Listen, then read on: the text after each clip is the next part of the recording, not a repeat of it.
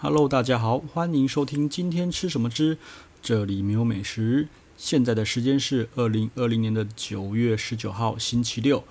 凌晨的四点半。好，OK，今天要讲什么呢？嘿、今天呢，因为嗯，讲一下 Uber Eats 的 Pass 好了哈。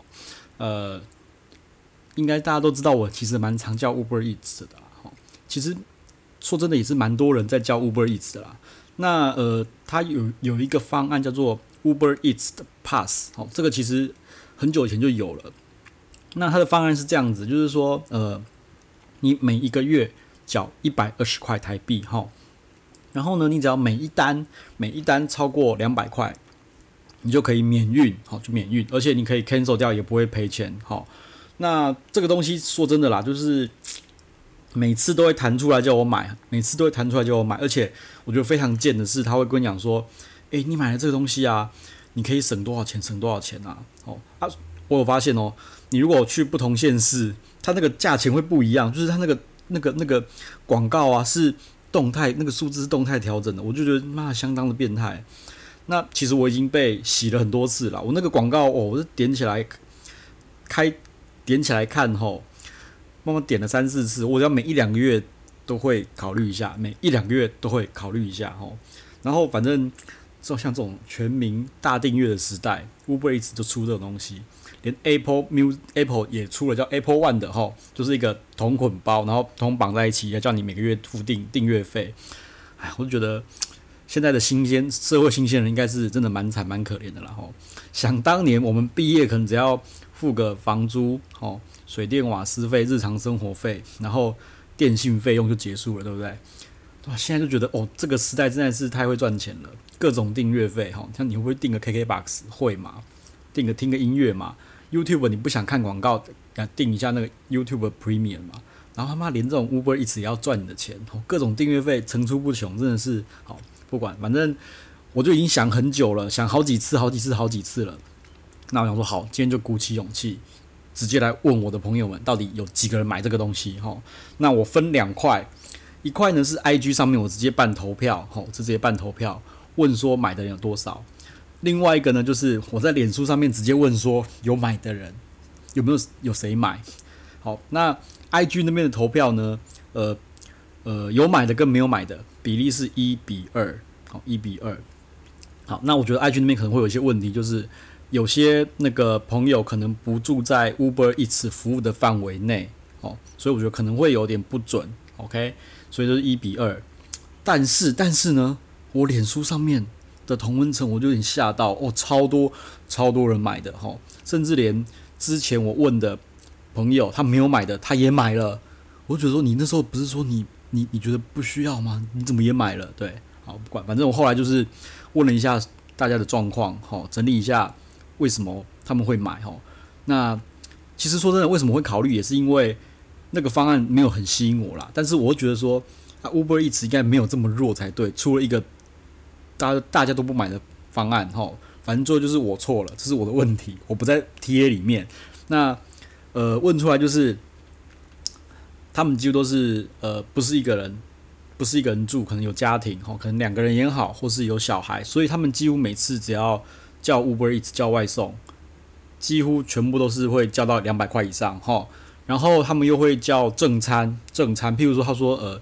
呃去接小孩嘛，好，在回家的途上就叫个 Uber Eats，然后到家的时候 Uber Eats 刚好到了，那晚餐就是吃 Uber Eats 的桌菜哦，啊那个金额我想我相信我相信也其实应该蛮夸张的啦，因为我叫过那种桌菜的类的，然后就是特别的节日，然后叫一叫就是桌菜叫一千二啊，我有叫过这种的，反正他们就叫这种的哈、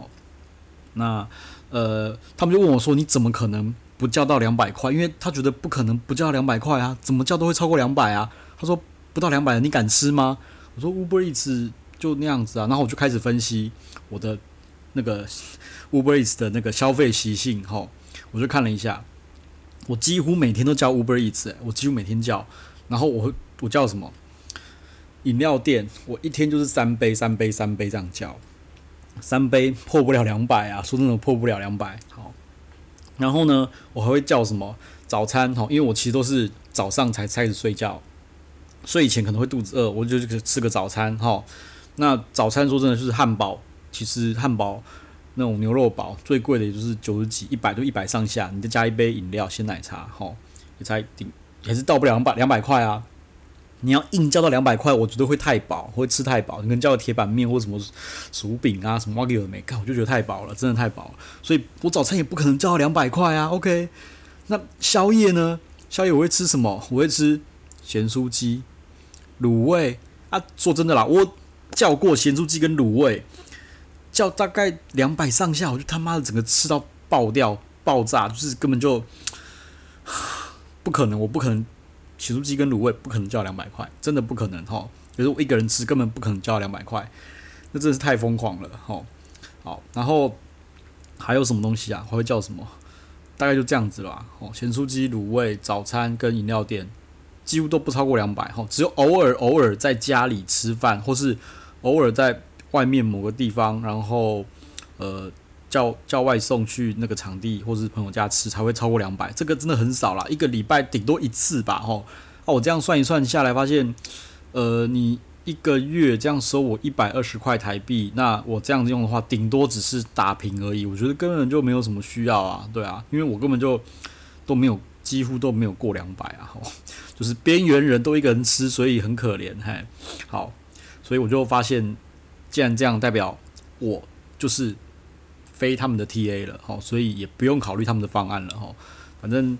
终于，吼，几个月之后，我把谜题整个都解开了，我就是他们不是 TA，所以就不用再想了，吼，就是乖乖的直接叫就是了，吼。OK，那我们再来聊另外一个议题，吼。今天我看了一篇文章啦，吼，就是呃有一个人呐，吼，他也是在玩饭店的，然后他写了一支程式，然后呢会去把那个饭店就是。各个时期的时间的那个价钱全部列出来，哦，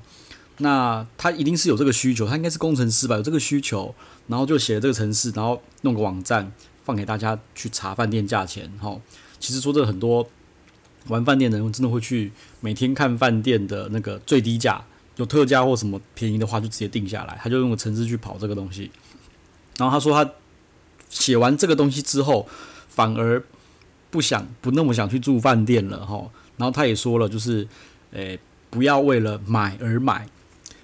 不要为了住而住。哦，说真的，我完全就是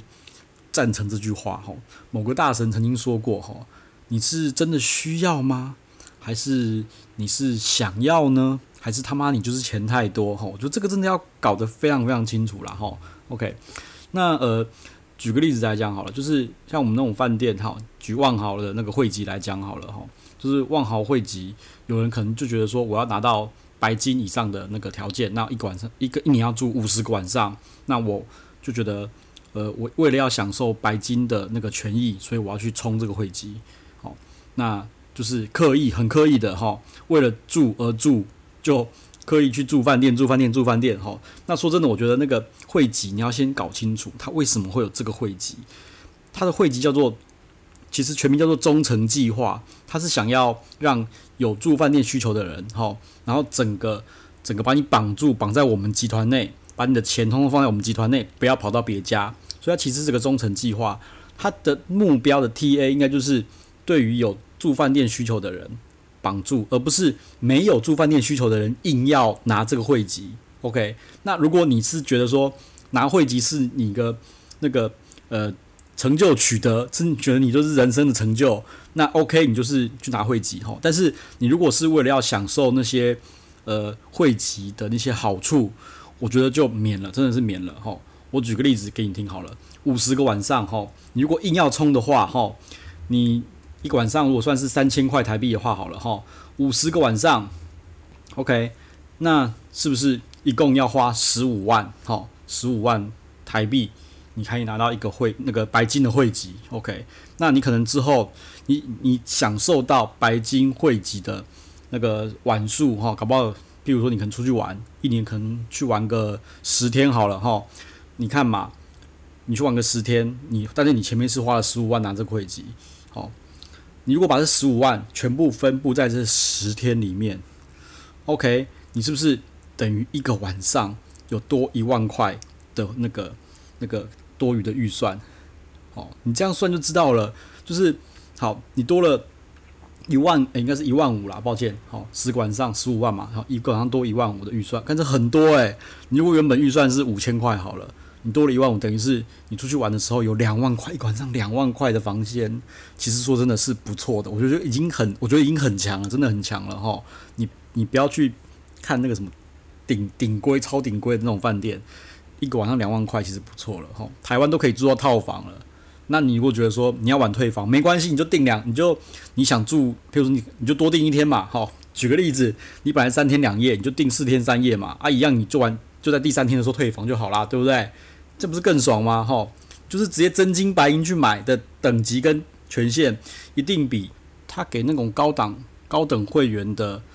那个权限好还要好。为什么？因为其实他那些权益是给高档高等会员的权益哦。他们都是让呃饭店有余裕的空间的时候才会给你哦。举个例子来讲好了，他说下午四点退房，并不是每一个都是 guarantee 下午四点退房哦。如果当天的房况是很满的话，他会说呃不行，今天顶多只能给你两点退或者是一点退哦，他没有 guarantee 哦。但如如果你是真的真金白银把那个那一天直接定下来了，他那天那天就是你的了，你想几点退，你他妈的就可以几点退哦。升等也是啊，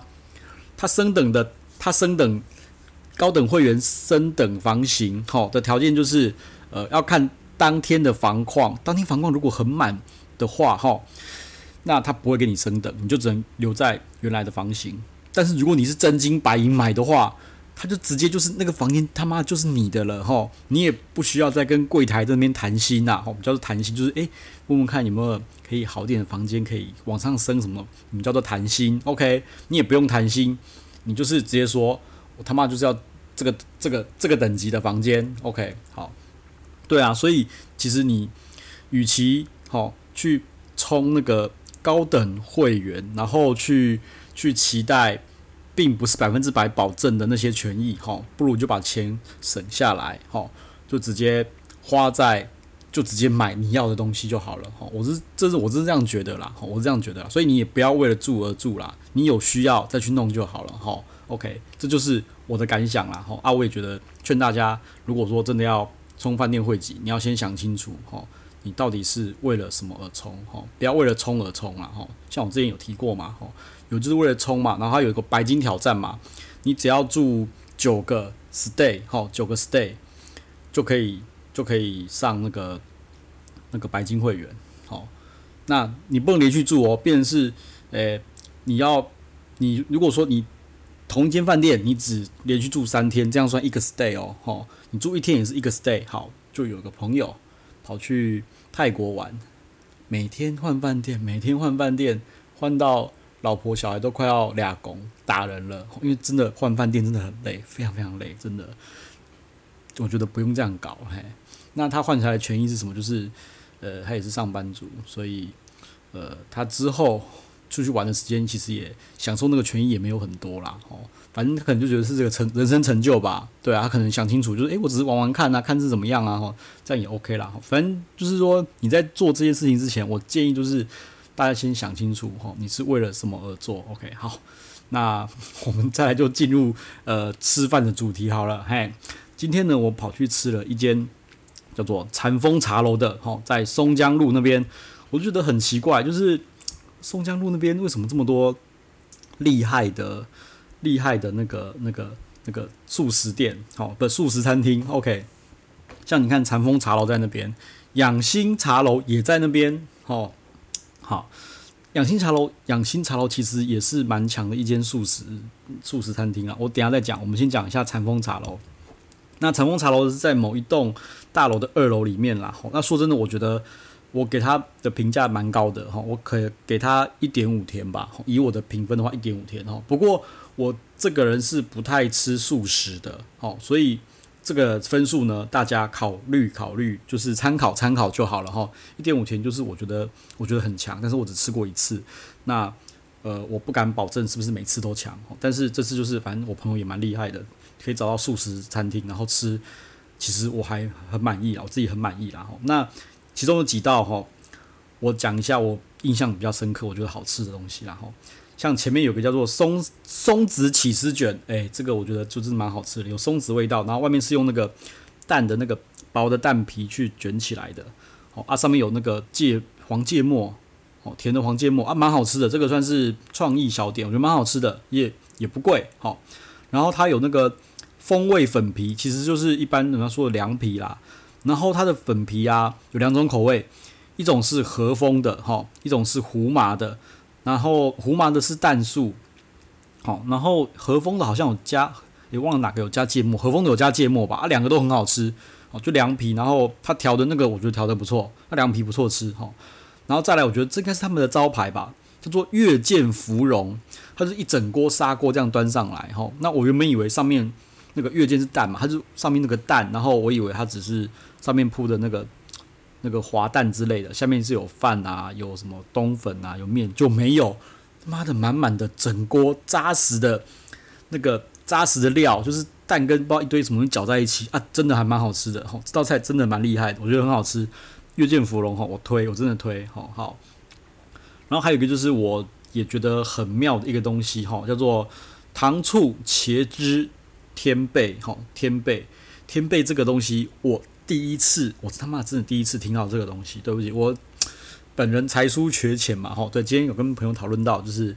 没事不要乱叫人家部落格、部落客，吼，我不是部落客。然后听到另外一个人在讨论 Podcast 什么，我说美食家，OK，好，那也不要叫我美食家，我什么都不是，我只是觉得我把我的经验，吼，跟日常生活经验分享出来，让我朋友知道而已，哦。所以我不知道怎么叫天贝，我第一次知道天贝。我不是美食家，我也不是布洛克哈，然后我也不认真，没念书，我也不做功课，反正就知道天贝，我吃了还会去查，